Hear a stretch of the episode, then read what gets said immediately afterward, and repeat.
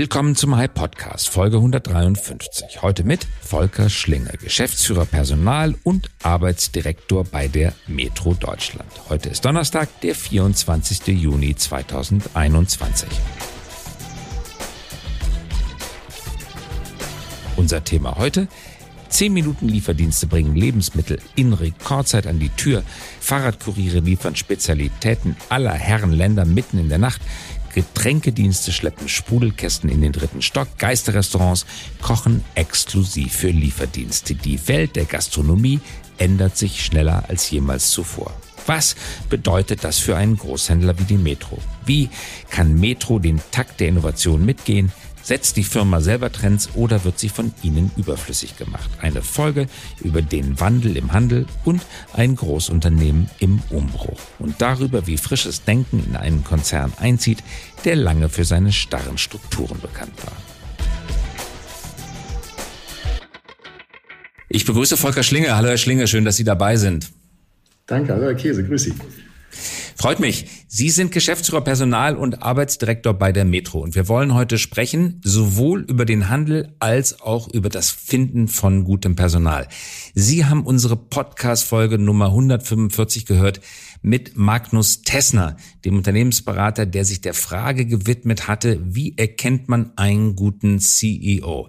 Jetzt müssen auch Sie nicht jeden Tag einen neuen CEO finden, aber was Sie finden müssen, sind unternehmerisch begabte Menschen. Sie haben aufgrund des, der, der Lektüre, würde man sagen, also des Zuhörens, äh, der Podcast-Folge mit ähm, Herrn Tessner äh, mir geschrieben äh, und haben einige Kommentare dazu abgegeben. Und wir sind in eine interessante Debatte über die Frage geraten, wie man gute Leute findet, die unternehmerisch denken und Unternehmen voranbringen. Jetzt bin ich wirklich brennend gespannt. Wie sehen Sie auf dieses Thema? Die Metro bedarf keiner Vorstellung. Sie haben 14.000 Mitarbeiter und Mitarbeiterinnen, 103 Großmärkte, 11 Belieferungsdepots, 4,7 Milliarden Euro Umsatz vor Covid, 4 Millionen Kunden ein riesiges Unternehmen und Sie ganz oben an der Spitze und müssen die Unternehmertalente finden. Wie macht man das? Wenn ich darauf die Antwort hätte, dann ähm, würde ich wahrscheinlich nicht mehr jeden Tag zur Metro fahren. Ähm, das ist natürlich eine riesen Herausforderung für, für alle und nicht nur im Handel. Ähm, vor dem Hintergrund ähm, muss man, glaube ich, da so ein bisschen ja, Realist sein und sagen, wir nähern uns dem Thema jeden Tag. Wir werden ständig versuchen, ein Stückchen besser zu werden mit den ganzen Themen, weil der War for Talents, wie es so schön heißt, der geht natürlich äh, über alle Branchen. Und während früher noch ähm, der Handel immer nur den, den direkten Mitbewerber auch als Mitbewerber um Talente gesehen hat, so muss man heute ganz klar sagen, äh, ist die Welt eine andere geworden und äh, die Branchen sind auch über die Branchengrenzen hinaus in einem harten Wettbewerb. Was wir als Metro ähm, versuchen und äh, ich sage bewusst versuchen, weil auch da gibt's noch nicht dieses richtig oder Ziel erreicht, ist ähm, uns immer klarer darin zu werden, welche Profile brauchen wir denn überhaupt? Was ist denn tatsächlich die Beschreibung des Profils, welches uns in dem, was wir als Geschäftszweck verfolgen, weiterbringt? Und ähm, durch diese doch größere Treffsicherheit schon in der Suche natürlich auch die Chancen zu erhöhen, ähm, unsere Ressourcen effektiv einzusetzen im Recruitment, im Search. Und ähm, wenn Sie dann Diskussionen führen ähm, mit Kollegen, mit anderen Branchen, ähm, dann kommen sie ganz schnell an die, an, die, an die Stelle, wo Dinge eben nicht mehr generalistisch zu beschreiben sind, sondern tatsächlich Fragen sehr direkt zu beantworten sind, nämlich was ist die Kernkompetenz, die derjenige für diese Rolle, für diese Aufgabe, für die ich suche, ähm, mitbringen muss. Ähm, in welchem Verhältnis steht das Thema Haltung und Einstellung zum Thema Fähigkeiten im Profil? Ähm, und äh, da können Sie ganz viele Parameter dann äh, nebeneinander legen, aber wichtig ist, für uns im ersten Schritt mal so klar wie möglich zu haben, was ist eigentlich genau das, was mir in dieser Aufgabe an Profil weiterhilft. Nehmen wir doch als Beispiel mal die Aufgabe Marktleiter. Ist ja bei Ihnen vermutlich sehr wichtig. Ja. Jemand ist für einen der 100 Standorte zuständig. Was für Menschen suchen Sie da? Wenn Sie über Marktleiter reden, ähm, dann brauchen Sie Menschen, die Punkt eins in der Lage sind, ähm, Verantwortung zu übernehmen. Und das hat sehr stark mit, mit Haltung und Einstellung zu tun weil so ein Marktleiter natürlich durchaus ähm, ein kleines Unternehmen führen muss. Ja, also wenn Sie einen Markt haben mit äh, 120 Mitarbeitern, ähm, dann ist das schon sehr relevant. Ja? Ähm, wenn Sie dann schauen, ähm, Verantwortung für so ein Unternehmen heißt natürlich eine, eine, eine große Bandbreite abdecken müssen. Sowohl was das Thema Führung angeht und Umgang mit Menschen, denn so ein Markt ist ganz klar ein Menschengeschäft, als auch die Komplexität zu bewältigen, was das Thema Warenflüsse, Warenströme, Preisgestaltung, Positionierung des Marktes und alles, was man so im Tagesgeschäft braucht, angeht. Dann kommen Sie im nächsten Schritt dazu, dass Sie sagen, wenn ich erstmal so dieses doch stärker generalistische habe, ähm, wo steht denn der Markt? Was ist denn das, was dieser Standort tatsächlich braucht? Mhm. Und ähm, da gibt es die Kundenstrukturen, die natürlich maßgeblich dafür sorgen, ähm, welche Profilausprägung es braucht, ob wir viel stärker im Profisegment unterwegs sind, heißt Gastronomen, Hoteliers haben, ob wir einen stärkeren Markt haben, der die sogenannten SCOs bedient, heißt ähm, selbstständige Rechtsanwälte, Ärzte und ähnliches, ähm, um darauf natürlich kundengruppenspezifisch zugeschnitten den Markt auch weiter steuern und ausrichten zu können. Und ähm, dann ist die nächste Frage, wo steht der Markt denn im Lebenszyklus? Ja, ist das ein äh, top-neuer Markt, der noch in der Aufbauphase ist? Ist das ein Markt, äh, der tatsächlich so die besten Jahre in Anführungszeichen hinter sich hat und jetzt die Wiederbelebung ansteht, auch im Sinne von Investitionen? So, und ähm, das sind ganz viele Parameter, da kommt natürlich noch ganz viele hinzu die man sich erstmal irgendwie äh, ja, sortiert aufs Papier schreibt. Jetzt, jetzt arbeitet der Marktleiter ja als Angestellter, ist also nicht beteiligt. Er hat ja. keine Anteile am Unternehmen, hat wahrscheinlich vermutlich eine Tantieme-Struktur, aber der wirtschaftliche Erfolg, der landet in der Kasse der großen Metro und jetzt nicht bei ihm direkt. Er muss aber handeln, als wenn er ein selbstständiger Unternehmer wäre. Das erwarten sie sich zumindest von ihm. Er muss fantasievoll sein, er muss Unterschiede machen zwischen dem Restaurantbesitzer und dem Anwalt, das hatten Sie gerade geschildert, der bei ihm einkauft. Wie finden Sie denn den, eigentlich klingt das etwas widersprüchlich, Sie suchen den Unternehmertypen, der aber nicht unternehmerisch beteiligt ist, also Unternehmertyp in Kleinformat. Wie findet man die Menschen? Ähm, die, die findet man, indem man sehr klar sagen kann, was man anbietet. Und es gibt eine Vielzahl von Profilen, die genau das auch tatsächlich suchen, nämlich das kalkulierte Risiko, so will ich es mal beschreiben, mit aber der Möglichkeit, trotzdem persönliche und auch fachliche Entwicklung voranzutreiben. Und wenn Sie gerade sagen, ja, der hat zwar eine Tantieme, aber ansonsten der wirtschaftliche Erfolg, äh, der landet natürlich beim Unternehmen, in dem Fall bei der Metro, ähm, dann darf man das Thema Tantieme nicht unterschätzen. Mhm. Weil ähm, der Tantieme-Anteil ist doch relativ hoch und aufgrund der Struktur, wie die Boni im Konzern ähm, ja dann auch berechnet werden, ist da schon eine ganze Menge Luft nach oben. Und das Ganze zieht sich natürlich weiter in der Führung. Also wenn ich mir dann äh, anschaue, welche Verantwortung der Kollege, die Kollegin dann haben wird, dann gibt es darunter natürlich eine Vertriebsmannschaft und beispielsweise deren Boni sind ja faktisch nicht gedeckelt. Das heißt, ähm, da sind ist nicht so, gedeckelt. Das heißt, er kann nach oben beliebig viel verdienen, kein Cap obendrauf. Windfall, die, die, Windfall die Profit nimmt er mit oder sie. Genau, die, die, die Salesforce, muss man fairerweise sagen. Der Store Manager nicht. Ähm, da gibt es irgendwann ein Cap. Ähm, bei der Salesforce, beim klassischen Vertrieb, gibt es dieses Cap nicht. Und das haben wir sehr bewusst so entschieden, weil wir gesagt haben, also ähm, wir wollen natürlich äh, das Thema Chance nicht begrenzen. Ja? Und ähm, von daher ist das immer eine Struktur, die ja, logischerweise einen gewissen Anreiz bietet, auf der anderen Seite aber trotzdem eine Sicherheit. Denn man muss sich ja mal vorstellen, es ähm, kam jetzt eine Corona-Welle als Beispiel. Ähm, so in dem Moment, wo das Unternehmen natürlich auch für solche Risiken gerade steht, ähm, fühlen die Menschen sich dann doch in der Regel sehr komfortabel. Ähm, nicht im Sinne von glücklich, weil trotzdem das Geschäft nicht funktioniert, aber im Sinne von, ich muss mir nicht äh, zwingend Gedanken machen um mein, um mein tägliches Auskommen. Und ähm, das ist natürlich ein Parameter, der für viele Menschen auch sehr relevant ist, im Sinne von, ich möchte gerne gestalten, gerne aktiv Dinge nach vorne treiben, aber so das Restrisiko, ähm, das sollte kalkulierbar werden. Ja, hört man auch oft aus der Gastronomie, wo jemand sagt, ich bin absichtlich angestellter Restaurantleiter. Ich war auch mal Restaurantbesitzer, aber das Risiko im Jahr, im, Monat auch mal ganz äh, für null nach Hause zu gehen, weil es gar nicht gut gelaufen ist oder so vielleicht sogar drauf zu bezahlen, das möchte ich nicht tragen, weil ich Familie gegründet habe, weil ich Kinder ernähren muss. Äh, deswegen gehe ich in die Position des Restaurantleiters. Habe also bewusst sozusagen nicht die Verantwortung des Eigentümers.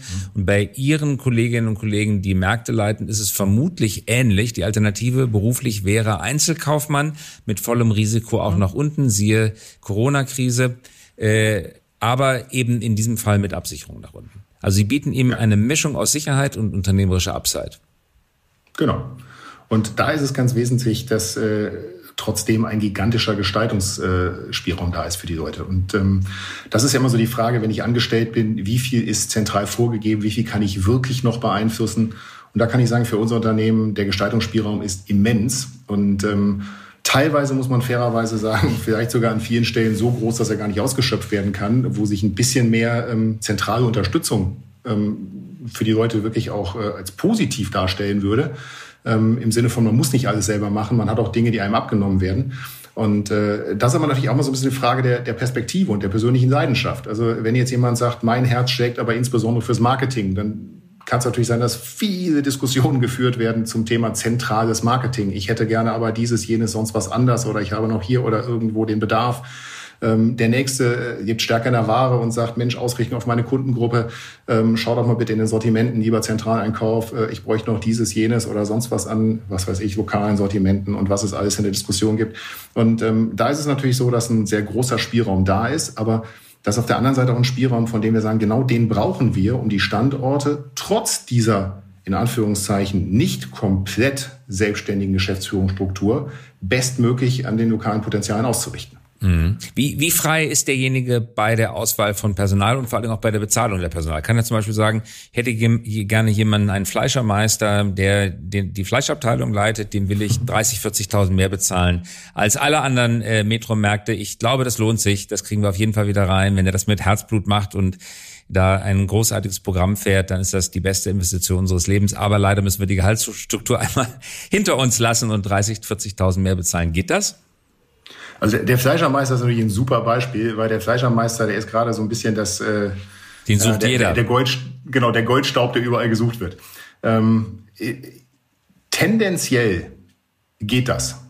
Wenn er natürlich dann sagt, pass mal auf, ich will das Gehalt hier aber äh, verdoppeln im Vergleich zu dem, was im Moment der Marktpreis ist, dann wird der zuständige Personalkollege sagen, pass mal auf, ich glaube nicht, dass das sinnhaft ist, was du da gerade tust. Ja? Aber wenn er tatsächlich die Entscheidung trifft, äh, ich möchte in diesen Bereich stärker investieren mit mehr Kompetenz, dann ist er annähernd frei in der Entscheidung. Ich sage bewusst annähernd frei in der Entscheidung, weil er dann doch noch einen Vorgesetzten hat, der äh, nachher für die Gesamtregion verantwortlich ist und sich natürlich auch Personalzahlen, Personalkostenzahlen und ähnliches anguckt und da noch mal ein Auge mit drauf hat.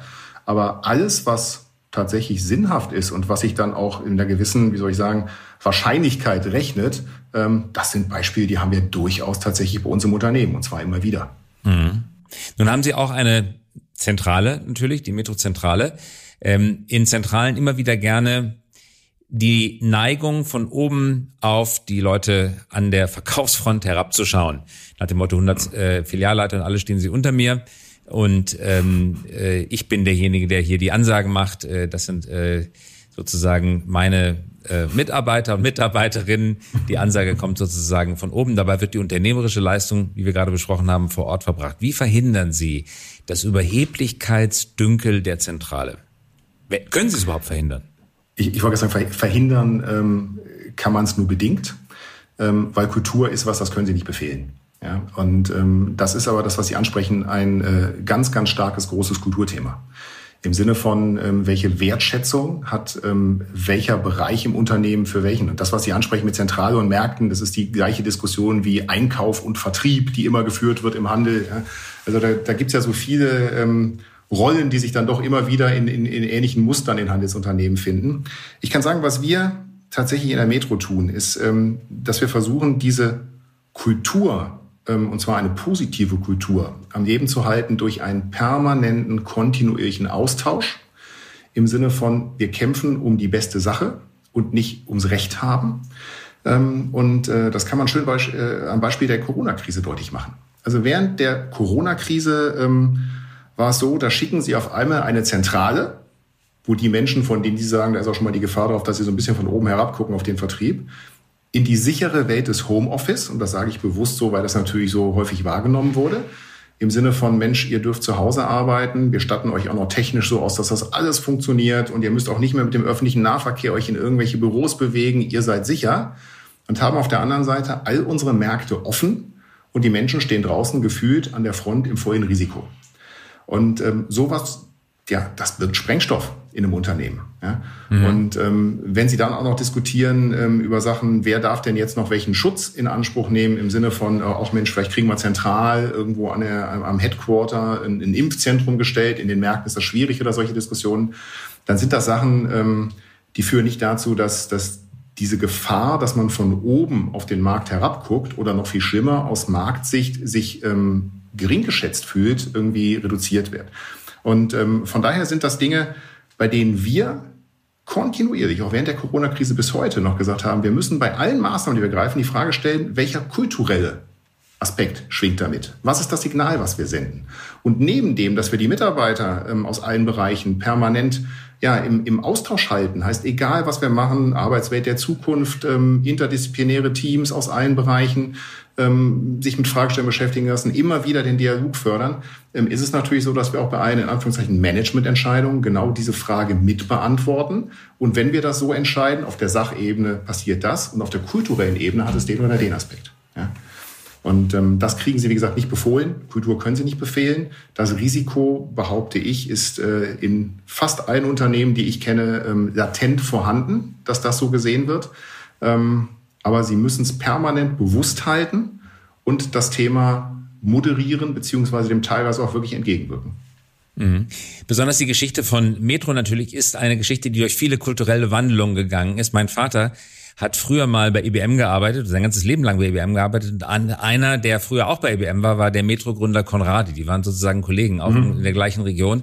Mein Vater hat miterlebt, wie Konrado den die Metro gegründet hat und hat ihn tatsächlich auch mal besucht. Und äh, die, das erste Metro-Büro, das er besucht hat, Großraumfläche und auf einem Podest ungefähr 1,50 Meter hoch hatte Konradi seinen Tisch errichtet und guckte sozusagen, alle guckten mit dem Gesicht nach vorne, also jeder hat auf den Rücken seines Vordermanns geschaut, sah wirklich aus wie Galere, obendran Konradi und guckte von oben in die Runde, ob da auch fleißig gearbeitet wird. Äh, Arbeit definiert als, wer ist anwesend, wer tippt, wer hat den Telefonhörer in der Hand, äh, er rauchte Zigarre, guckte herunter und äh, wer nicht telefonierte oder tippte oder irgendwas anderes scheinbar Produktives machte, der arbeitete auch nicht, bekam dann den entsprechenden Rüffel direkt vom Chef vor Ort. Das hat sich natürlich komplett geändert. Ähm, wie kriegt man aus Ihrer Erfahrung, die Zeiten sind wahrscheinlich vor Ihren eigenen Zeiten gewesen, aber wie kriegt man diese Erfahrung aus einem Unternehmen heraus? Wie kommt man in die richtige Kultur?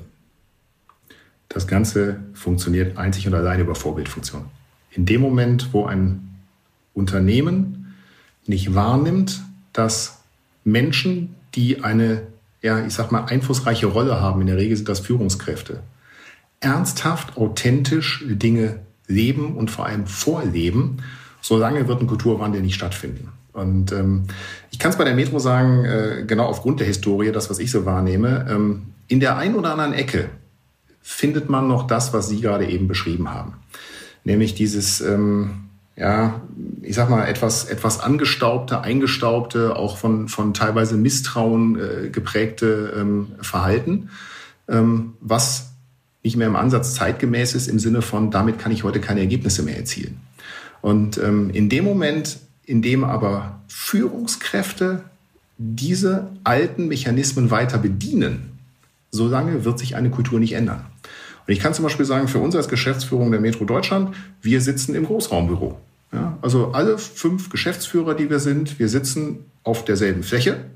Ähm, natürlich haben wir auch kleine Besprechungsräume an der Seite, aber nicht jeder seinen eigenen, sondern den Besprechungsraum, den man nutzt, wenn man mal eben ein äh, zwei Ohren oder vier Augen Gespräch führen muss, was man dann vielleicht auch nicht digital tun kann.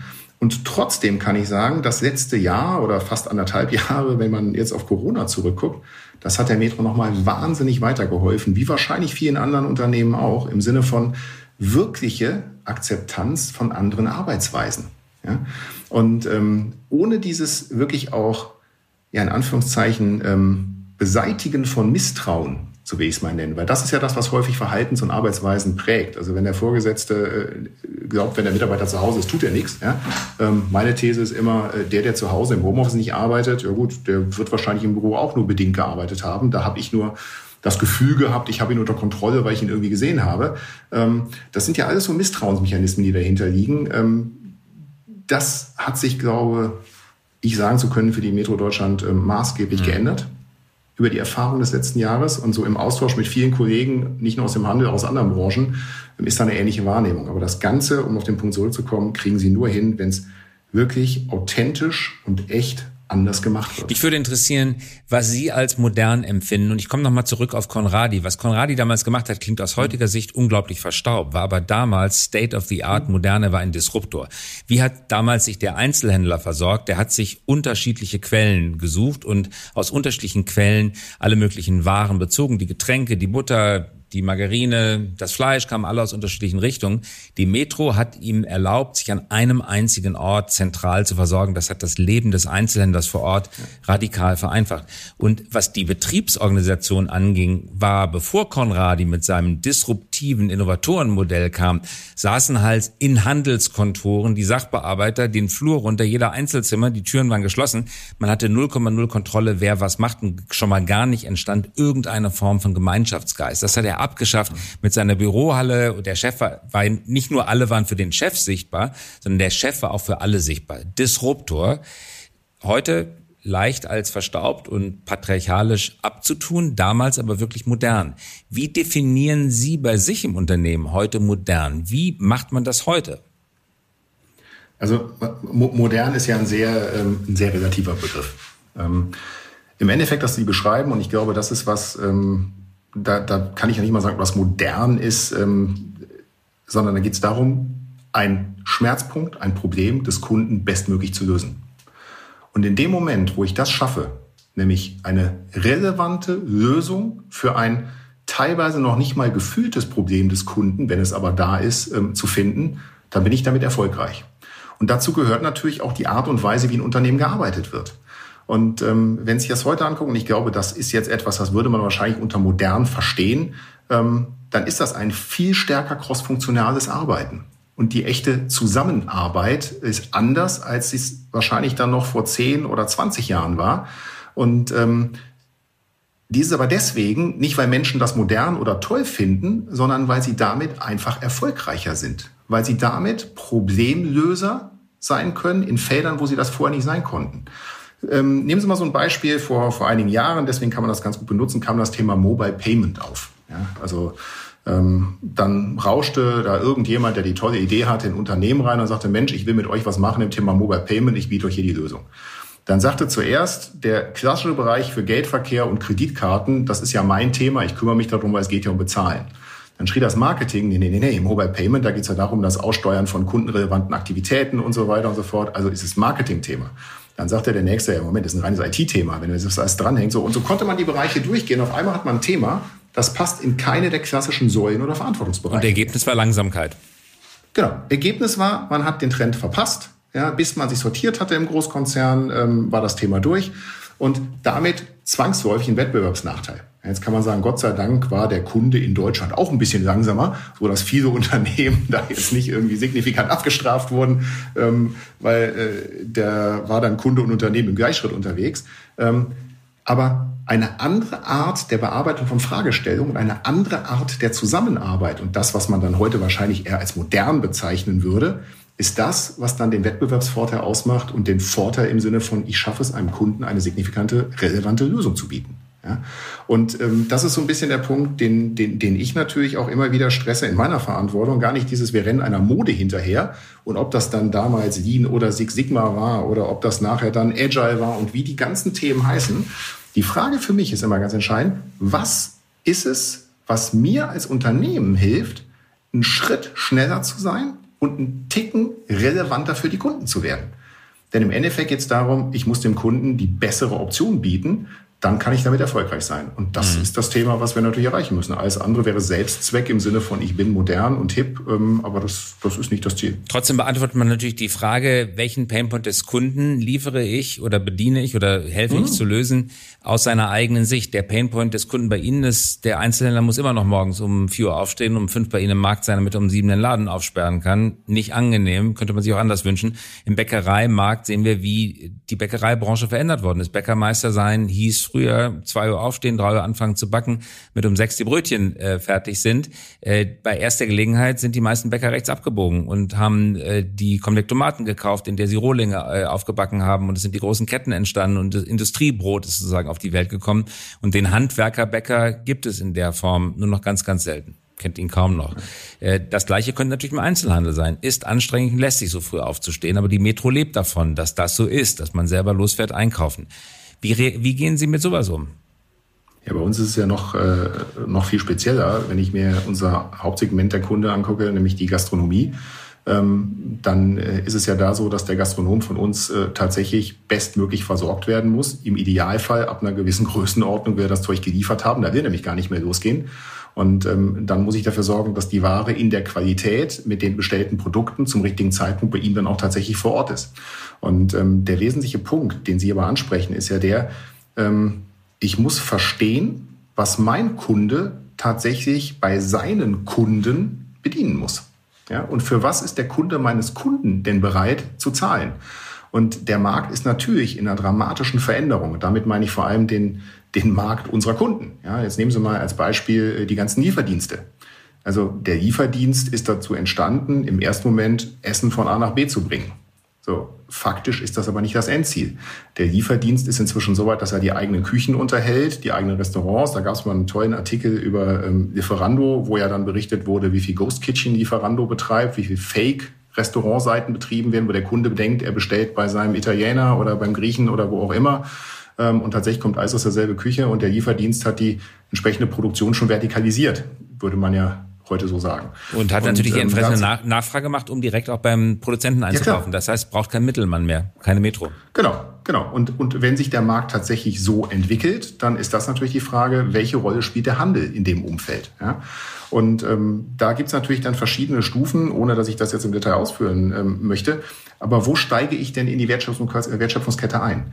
Was sind die Themen, mit denen ich mich im Unternehmen wirklich beschäftigen muss, im Sinne von Positionierung und auch den Markt meiner heutigen Kunden mitgestalten und machen?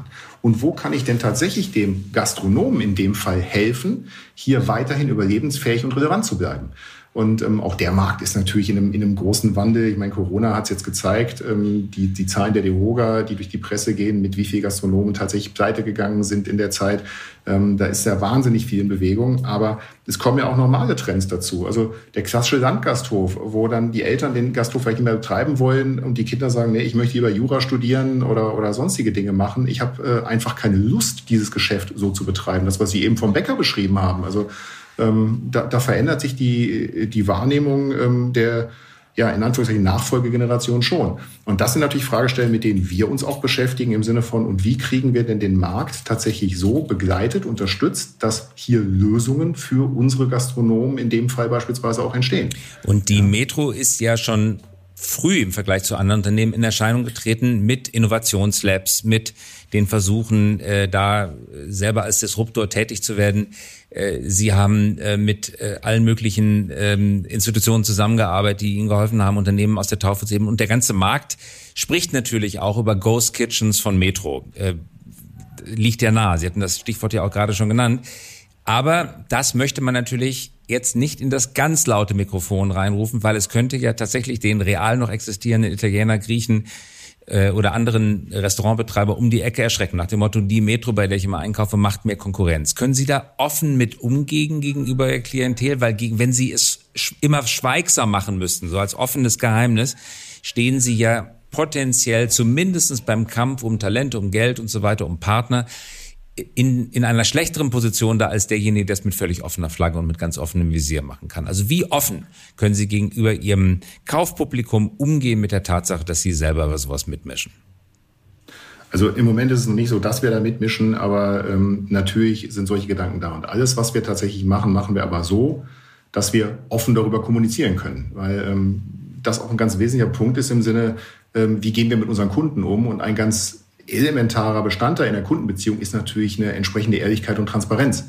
Ähm, ich glaube, da hat die Geschichte ganz viele Beispiele tatsächlich zu bieten, wo Unternehmen ihre Kunden eben anders behandelt haben, in Klammern sogar hinter sich geführt haben, ähm, das ist in den seltensten Fällen gut gegangen. Und von daher ist für uns das auch keine Option, hier in irgendeiner Form ähm, ja, Geheimprojekte, Versteckspiele oder sonst was zu machen, zu Lasten unserer Kunden.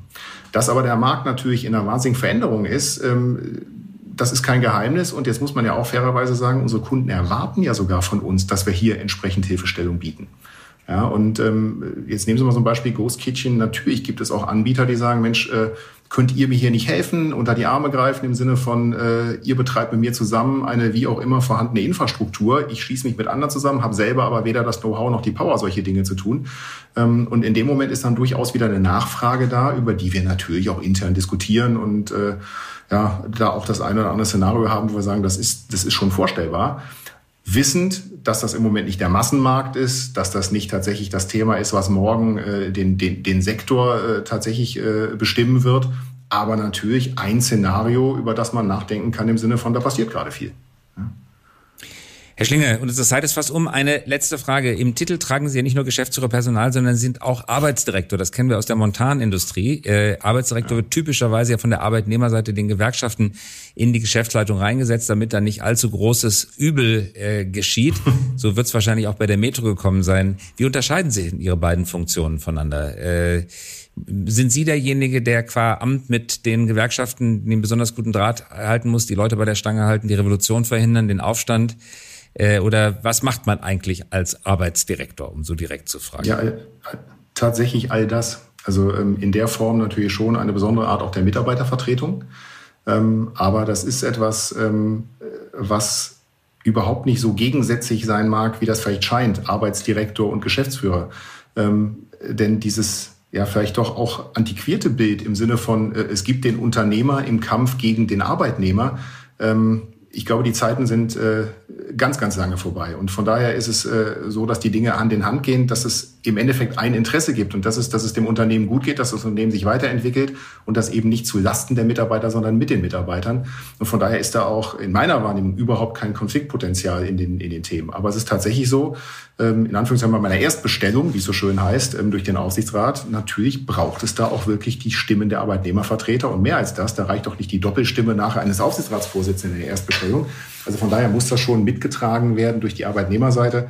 Aber da kann ich auch sagen, ähm, da sind wir in einem sehr vernünftigen, guten Dialog ähm, als Geschäftsführung insgesamt mit den Arbeitnehmervertretern, ähm, um das Unternehmen da tatsächlich weiter nach vorne zu bringen. Dass es inhaltlich Streitereien gibt, äh, das wäre, äh, wäre komisch, wenn das nicht der Fall wäre. Ja, irgendwann gibt es mal Entscheidungen zu treffen für einen Geschäftsführer, die dann vielleicht auf Arbeitnehmerseite anders getroffen worden wären. Ähm, das, das bleibt nicht aus, aber im Großen und Ganzen ähm, geht das Thema in eine gemeinsame Richtung. Anders wird es nicht funktionieren. Und ganz zum Abschluss gestatten Sie noch zwei ganz kurze Staccato-Fragen. Bitte, bitte um Staccato antworten. Erstens, wird es jemals den Einkaufsausweis bei der Metro für den normalen Bürger geben, ohne dass man Geschäft haben muss? Nein. Nein. Klare Nein. Antwort. Und zweitens, Hamburger, wie finden Sie die? Hamburger ist ein, ein tolles Unternehmen, ähm, was wirklich in vielen Dimensionen einen guten Job gemacht hat in den letzten Jahren. Also interessant, immer mal hinzugucken. Ganz herzlichen Dank. Toll, dass Sie dabei waren. Das war Volker Schlinge von der Metro. Vielen Dank. Ich danke Ihnen, Herr Käse. Das war der High Podcast. Dieser Podcast erscheint jeden Donnerstagabend um 18 Uhr. Damit Sie keine Folge verpassen, abonnieren Sie uns gerne jetzt. Oder hinterlassen Sie ein Like, wenn es Ihnen gefallen hat. Eine Produktion der Axel Springer High GmbH, einer führenden Beratung für Strategie und Umsetzung neuer Geschäftsmodelle. We support leaders in turning their organizations into 21st century winners. Über Post freuen wir uns unter christoph.käse at high.co.